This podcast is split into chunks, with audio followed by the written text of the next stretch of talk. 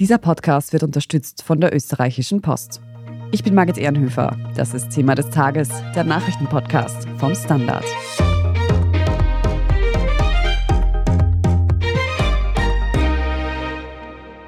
Bücher, Heilwasser, Selbstoptimierungsseminare und mehr. Das Angebot der Esoterik ist riesig und mittlerweile ein ausgereifter Markt. Während esoterische Mittel für manche zum simplen Lifestyle gehören, driften andere darüber in krude Verschwörungswelten ab. Aber warum finden Menschen überhaupt Gefallen an Esoterik? Wieso kippt der Wunsch nach Selbstoptimierung leicht in den Glauben an Verschwörungsmythen? Und wie gefährlich ist die oft absurd wirkende Esoterik deshalb für unsere Gesellschaft? Darüber hat mein Kollege Tobias Holub mit der Sozialpsychologin und Esoterikforscherin Pierre Lamberti gesprochen. Frau Pia Lamberti. Sie sind Sozialpsychologin und beschäftigen sich ganz eingehend mit dem Thema Esoterik und auch Radikalisierung, haben dazu auch ein Buch geschrieben zu diesem Thema. Und meine erste Frage dazu ist, weil Esoterik so ein breiter Begriff ist, so ein großes Thema, wie würden denn Sie eigentlich Esoterik definieren? Das stimmt. Das ist tatsächlich gar nicht so leicht, einen guten, umfassenden Begriff von Esoterik zu finden. Im Wortsinn haben wir es ja erstmal mit einer ja, Geheimlehre zu tun, also etwas, was nur Eingeweihten oder Erleuchteten zugänglich ist. Und dann muss man eben auch nochmal schauen, weil ja es so Randphänomene gibt, würde ich sagen, wo es nicht immer ganz klar ist. Also sprechen wir zum Beispiel bei Yoga von esoterischer Praxis oder nicht. Das kann einfach ein Sport sein, den Menschen machen, eine Entspannungspraxis. Das kann aber eben auch esoterisch aufgeladen sein. Wir haben im Buch versucht, uns dem Ganzen psychologisch zu nähern über verschiedene Fragmente, die man in Esoterik immer findet, um eben auch in der Lage zu sein, Forschungsergebnisse zu dem Thema zusammenzufassen. Da hat man zum einen sowas wie das magische Denken. Also, dass man Dinge als zusammenhängend wahrnimmt, die nicht zusammenhängend sind. Das können so Sachen sein wie Klopf auf Holz, dass wir das Schicksal verändern dadurch, dass wir auf Holz klopfen oder die schwarze Katze, die über die Straße rennt. Und dann hat man natürlich auch das Fokus auf das Selbst. Das ist, würde ich sagen, auch nochmal der Hauptunterschied zur Religion, dass das Selbst zur höchsten Instanz wird, zur Gottheit, der man folgt. Da geht es ja ganz viel auch um Selbstoptimierung, dass man immer besser wird, dass gewisse Ansätze auch nur wirken mit der richtigen Einstellungen. Dann gibt es noch den sogenannten Glaube an eine gerechte Welt. Dahinter verbirgt sich die Idee, dass es in der Welt eine höhere Ordnung geben würde, nach der es gerecht zugeht. Und das bedeutet, dass wenn man gute Dinge tut, bekommt man auch gute Dinge zurück. Umgekehrt, aber wenn man schlechte Dinge tut, ist man dafür auch selber verantwortlich. Und das ist eine Haltung, die eben ganz oft mit Täter-Opfer-Umkehr einhergeht. Auch Abwertung, Sozialdarwinismus, all solche Dinge. Und das sind so Faktoren, die man in der Esoterik findet. Und dann gibt's wie gesagt, einfach auch noch so situationale Definitionen wie bei Yoga, wo man wirklich nochmal genauer hinschauen muss. Also wenn ich das richtig verstehe, ist das so ein bisschen um die eigene Einstellung, Selbstwahrnehmung, eben vielleicht auch ein bisschen Glaube und Magie. Jetzt haben Sie ein paar Beispiele schon gesagt, Yoga aufs Holz klopfen. Vielleicht können Sie noch ein paar Beispiele für so wirklich esoterische Praktiken nennen, mit denen Sie sich beschäftigt haben, die Sie beobachtet haben. Also zum einen hat man ja in der Esoterik diesen ganzen Gesundheitsbereich, der abgedeckt wird. Ne? Das können dann Homöopathie sein, das kann auch sogenannte alternative Heilansätze sein von dubiosen pflanzlichen Mitteln, also nicht Dinge, die empirisch belegt sind, sondern Dinge, von denen einfach was behauptet wird, irgendwelche Maschinensticker, die angeblich Strahlung abwenden, Barcode-Entstörer. Es gibt diese Idee, dass es auf Barcodes, die man auf Produkten hat, dass die böse Strahlen aussenden würden und dass man die entstören könnte. Deswegen haben verschiedene Firmen eine Zeit lang auch Striche gehabt auf ihren Barcodes, um die zu entstören. Das gab dann größeren Aufschrei und wurde gesellschaftlich debattiert. Da haben viele das zurückgenommen. Teilweise gibt's jetzt so, weiß ich nicht, irgendwelche Figuren, die in den Barcodes sind, dass sie dann nach wie vor quasi entstört sind, aber auch nicht mehr so wie immer vorher. Das sind jetzt so Beispiele im Gesundheitsbereich. Da geht's natürlich auch um Ernährung, irgendwelche Mondwasser, die man kaufen kann, bis hin zu eben auch Umgang mit Krisen, Kriegen, Katastrophen. Also wir haben beispielsweise ein Buch gehabt, da wurden einem Ratschläge gegeben, wie man im Falle eines Nuklearanschlags oder einer Nuklearkatastrophe mit Homöopathie und Meditation gegen das Ganze vorgehen könnte und die bösen Strahlungen durch positive Schwingungen quasi bekämpft. Wenn ich auf ein Beispiel zurückkomme, auf diese Barcodes, dann klingt das für mich auch ein bisschen absurd, ein bisschen lustig auch. Ist Esoterik ein absurdes Thema oder kann sie auch gefährlich sein? Sie haben auch Medizin angesprochen. Also ich muss sagen, das, was nach außen ganz oft absurd wirkt, ist nicht ungefährlich. Das ist, glaube ich, so eine Haltung, die hat man ganz oft auch beim Thema Verschwörungserzählungen. Man hat es halt oft, dass Dinge als krude wahrgenommen werden, also dass Menschen zum Beispiel glauben, Deutschland sei besetzt oder dass eben ja in Impfungen Mikrochips seien und viele belachen das, aber wenn man in dieser Welt drinsteckt, ist es ja eine extrem bedrohliche, fast apokalyptische Weltsicht und das kann dann eben auch dazu führen, dass Gewalt gerechtfertigt wird. Das kann dazu führen, dass man sich von der Medizin komplett abwendet. Man sieht es gerade bei schweren Erkrankungen immer wieder, dass Menschen eben anstelle auf medizinische Verfahren zu vertrauen, zu Scharlatanen gehen. Gerade auch in Krisenzeiten ist das ein Problem. Das sieht man auch jetzt gerade in den ökonomischen Krisen wieder, dass Menschen dann zu Finanzastrologen gehen, zu irgendwelchen Finanzcodes oder eben auf so Schenkkreise hereinfallen, in denen sie vor allem ganz viel Geld loswerden und dann wird eben mit der ökonomischen Not oder dem Leiden von Menschen Geld gemacht. Also ist das auch oft eine Geldmacherei zu einem gewissen Grad?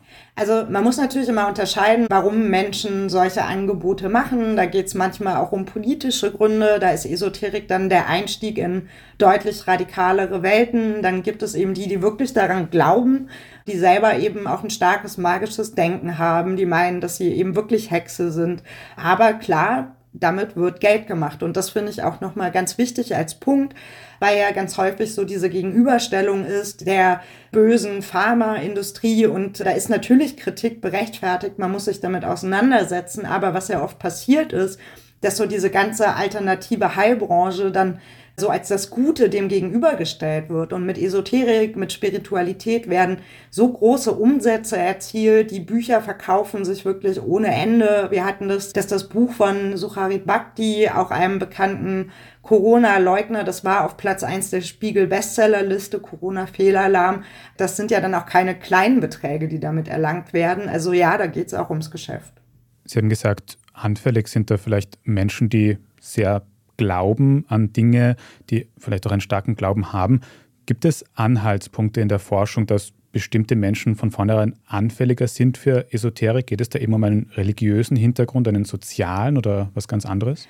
Also die Frage nach dem Zusammenhang mit Religion finde ich unglaublich spannend. Die ist aber, soweit ich das einschätzen kann, nicht gut erforscht. Also ist das jetzt eine Ersatzreligion? Kommt das obendrauf? Wird das integriert? Wie sieht das denn eigentlich aus? Das sind so Fragen, die ganz viele Menschen haben, aber irgendwie fällt das wissenschaftlich ganz oft hinten runter. Ist auch beim Verschwörungsglauben so. Also da haben wir ein ähnliches Phänomen. Insofern fände ich es da schon wichtig, dass sich damit nochmal mehr auseinandergesetzt wird. Es gibt aber natürlich gesellschaftliche Faktoren, wenn eben gewisse, ja, unseriöse Praxen in der Gesellschaft stark verankert sind, wenn die eine gewisse Aufwertung erfahren, macht das natürlich auch was mit der Akzeptanz. In Deutschland kann man Homöopathika erstmal nur in der Apotheke kaufen, dann wirkt das ja auch erstmal wie ein normales Medikament.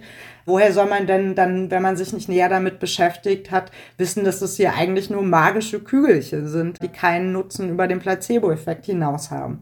Und das ist in anderen Ländern ja auch der Fall, dass dann eben ja, solche esoterischen Ansätze eine gesellschaftliche Aufwertung erfahren. Also sowas spielt da auf jeden Fall mit rein und man sollte sich so kulturelle Faktoren auf jeden Fall anschauen.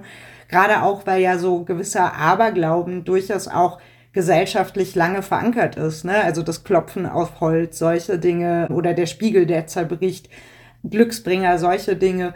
Genau. Und daneben würde ich schon aber sagen, dass Krisenmomente die sind, die uns besonders anfällig machen für solche Situationen, auch für Scharlatane, also von finanziellen Krisen über Gesundheitskrisen. Ne? Wenn man eine schwere Krebserkrankung hat und da kommt jemand und verspricht einen mit irgendwelchen obskuren Ansätzen wirst du geheilt, es gibt keine Nebenwirkungen, dann wird man in der Not auch darauf vielleicht zurückgreifen, einfach weil man so verzweifelt ist. Das heißt, das ist auf jeden Fall ein Punkt und dann gibt es eben auch noch Ergebnisse, dass man sich über die Esoterik ja auch noch mal selber aufwerten kann. Also, dass man dann das Gefühl hat, man selber ist erleuchtet, die anderen können eben nicht das, was ich kann. Es gibt so was wie die sogenannte Palmblatt-Bibliothek. Das ist jetzt keine physische Bibliothek, zu der man einfach geht und einen Bibliotheksausweis sich holt, sondern nur Erleuchtete können in dieser angeblichen Bibliothek lesen. Und wenn man eben dann dazugehört, macht das ja was mit dem eigenen Selbstwert. Gerade in so Krisenmomenten, wo vielleicht das eigene Ego angeknackst ist, wo man fragiler ist, verspricht einem das ja auch ganz viel. Also auf der einen Seite Exklusivität, auf der anderen Seite eben schwierige Lebenslagen, die einen vielleicht anfälliger machen für Esoterik. Wir machen eine kurze Werbepause. Wir sind gleich zurück. Bei der Post werden Möglichkeiten gegeben. So wie Männer jetzt das machen, mache ich das auch. Und das macht Spaß. Die ganzen 24 Jahre, weil das typische Arbeitsgefühl, was andere haben, habe ich nicht. Wow, so viele Geschichten. Ihr wollt mehr? Dann hört mal in den Podcast rein, den neuen Podcast der österreichischen Post. Überall dort, wo es Podcasts gibt. Frau Lamberti, wenn ich jetzt in meinem Umfeld vielleicht einen Menschen habe, bei dem ich das Gefühl habe, diese Person gibt eben vielleicht extrem viel Geld aus für etwas, wo man nicht direkt Effekte sieht oder gibt eben in so eine extremistische Richtung. Was kann ich da tun persönlich, um quasi darauf zu reagieren, der Person vielleicht zu helfen?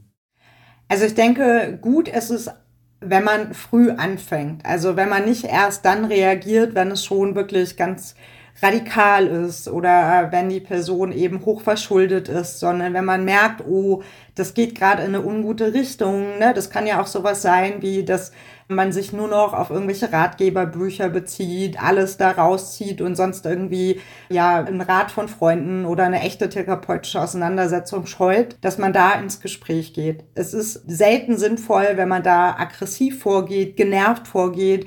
Ich glaube, da ist es eine ganz gute Daumenregel, sich zu überlegen, wie würde ich denn gerne angesprochen werden und dann auch versuchen, sich so zu verhalten. Wichtig ist aber, sich dabei auch realistische Ziele zu setzen. Also wenn die Tante plötzlich alles Geld in irgendwelche Amulette und Horoskope steckt, wird man zum Beispiel am Weihnachtstisch das Problem jetzt nicht eben lösen. Das wäre ein schlechtes Erwartungsmanagement. Also da wirklich ruhige sein, langfristige Ziele stecken, vielleicht auch überlegen, ob man Verbündete hat im Umfeld, mit denen man gemeinsam nochmal Strategien besprechen kann, mit denen man auch mal sich auffangen kann, wenn man selber gerade nicht mehr weiter weiß, mit denen man auch mal den Frust teilen kann das sind Dinge, die helfen können. Es gibt natürlich auch Beratungsstellen, an die man sich wenden kann. Sektenberatungsstellen, die haben auch oft gute Materialien, die sie kostenlos zur Verfügung stellen, woran man zum Beispiel jetzt auch unseriöse Coaching-Angebote erkennt. Worauf muss man denn da achten? Weil bei so Psychogruppen sind die Strukturen ja oft relativ ähnlich. Ne? Da wird man dann isoliert. Das Heil wird nur in der Gruppe gesucht. Da geht es oft dann auch eben darum, dass Geld bezahlt werden muss, um Zugang zu nochmal einem exquisiteren Kreis zu kommen.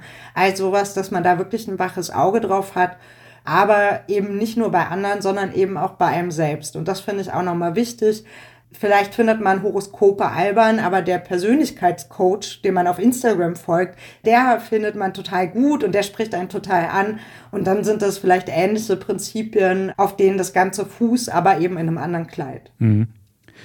Ein Persönlichkeitscoaching auf Instagram oder eben auch Geld, das ich ausgebe für irgendwas in meinem Leben, ist im ersten Moment jetzt was eher Persönliches. Wir haben es vielleicht schon ein paar Mal angeschnitten, aber wie würden Sie sagen, wie groß ist der Einfluss von Esoterik auch auf uns als ganze Gesellschaft?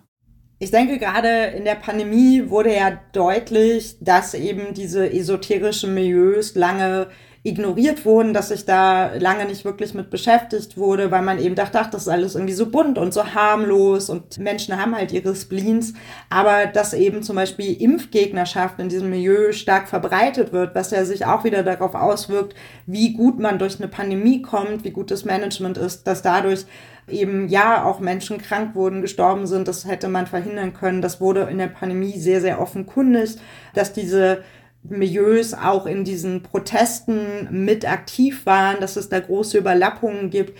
Man sieht es auch, es gab ja jetzt eine große Razzia gegen eine rechtsterroristische Gruppierung in Deutschland und auch da gab es zumindest bei einzelnen Akteuren Überlappungen mit einem esoterischen Milieu. Die Person, die unter anderem in Deutschland zum Sturm auf den Reichstag, den sogenannten, aufgerufen hat, die war Heilpraktikerin. Das bedeutet natürlich nicht, dass jeder, der Yoga macht, Horoskope liest, gewalttätig wird.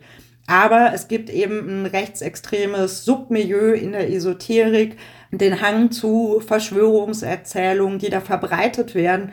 Und oft fehlt es da eben an Abgrenzung von denen, die nicht so radikal sind. Und so können eben sich gewisse Ideen in diesem Milieu verbreiten und erreichen dann eine größere gesellschaftliche Reichweite, als es notwendig wäre. Sie sprechen jetzt schon an, ReichsbürgerInnen, VerschwörungstheoretikerInnen, vor allem auch Corona-LeugnerInnen, haben Sie das Gefühl, dass Esoterik, dass dieses Verschwörungsthema gerade in den letzten Monaten und Jahren massiv wächst, noch mehr wird?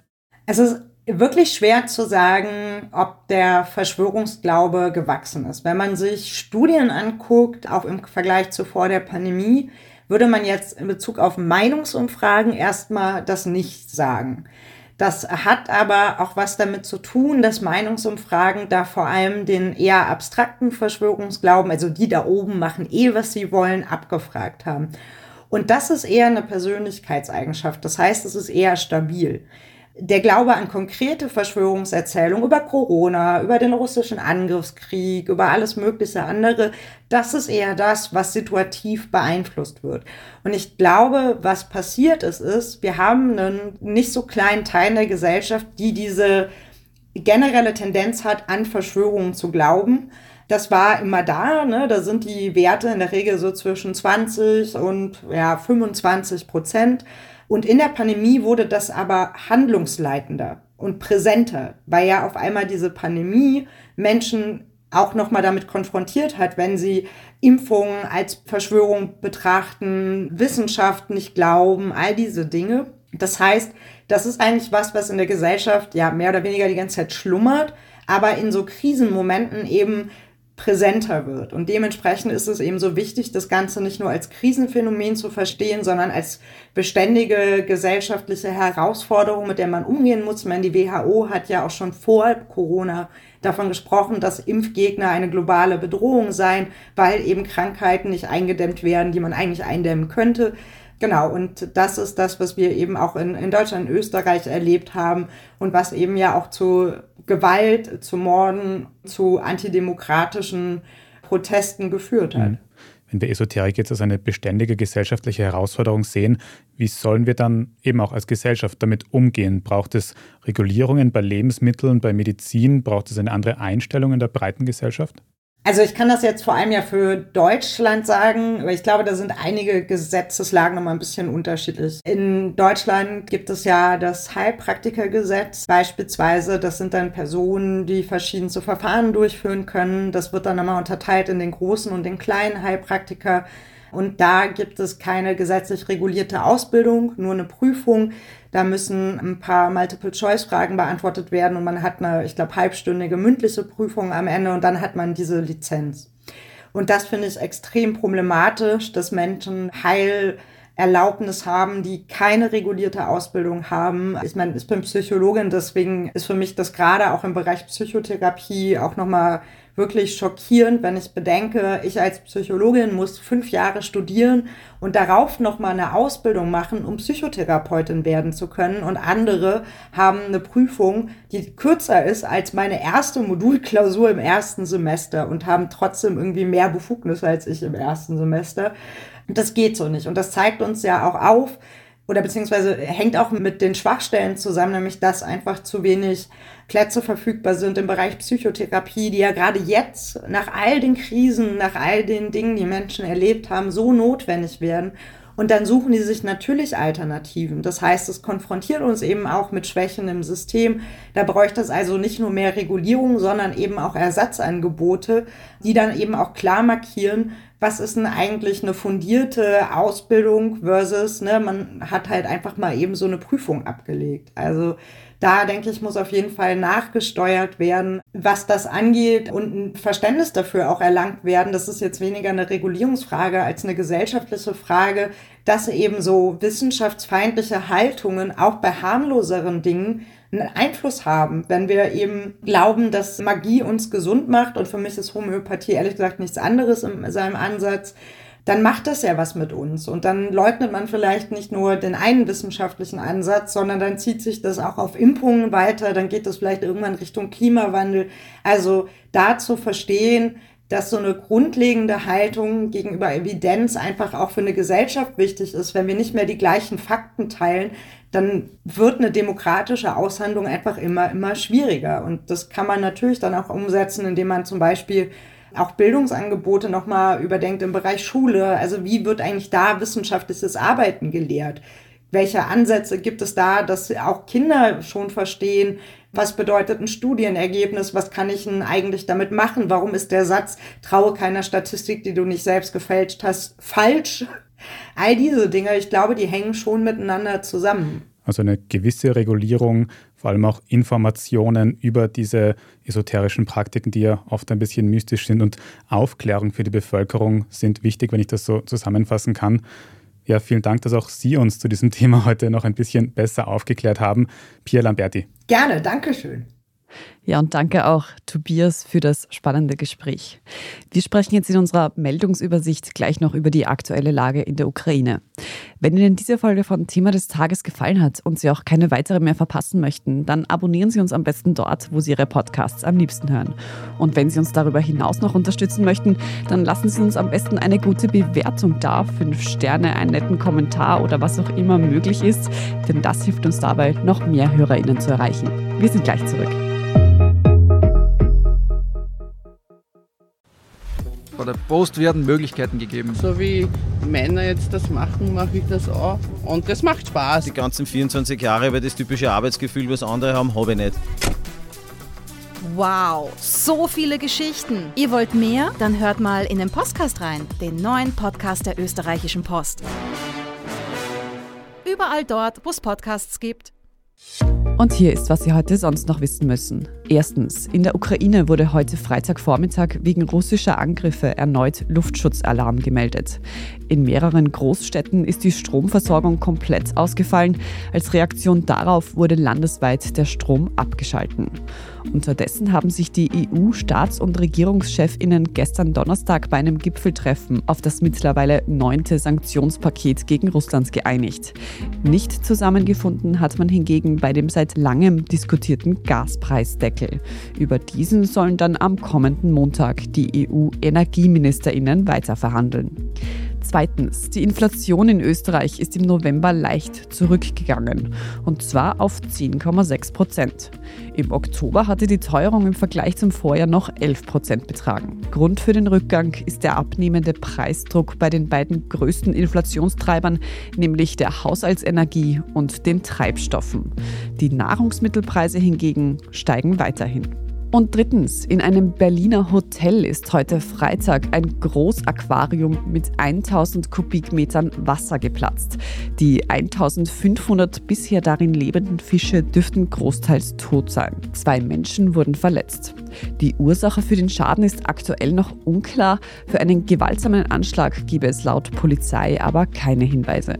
In den frühen Morgenstunden habe es ein lautes Geräusch gegeben.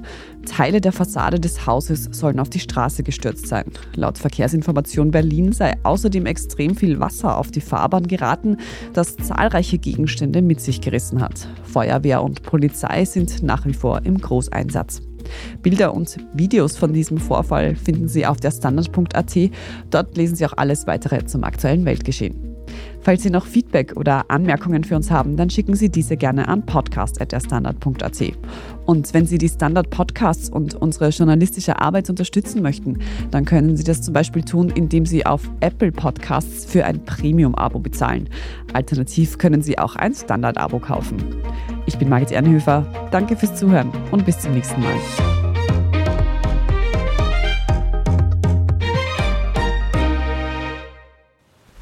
Bei der Post werden Möglichkeiten gegeben. So wie Männer jetzt das machen, mache ich das auch. Und das macht Spaß. Die ganzen 24 Jahre über das typische Arbeitsgefühl, was andere haben, habe ich nicht. Wow, so viele Geschichten. Ihr wollt mehr? Dann hört mal in den Podcast rein, den neuen Podcast der österreichischen Post. überall dort, wo es Podcasts gibt. Frisst die Inflation mein Erspartes auf? Soll ich mein Geld in Aktien stecken? Und wie funktionieren eigentlich Kryptowährungen? Im neuen Standard-Podcast Lohnt sich das? sprechen wir über alles rund ums Thema Geld und Geldanlage. Wie man in Aktien investiert und was genau hinter einem NFT steckt. Im Gespräch mit ExpertInnen gehen wir jede Woche diesen und vielen weiteren Fragen auf den Grund. Lohnt sich das? Der Standard-Podcast über Geld findet ihr auf der Standard.at und überall, wo es Podcasts gibt.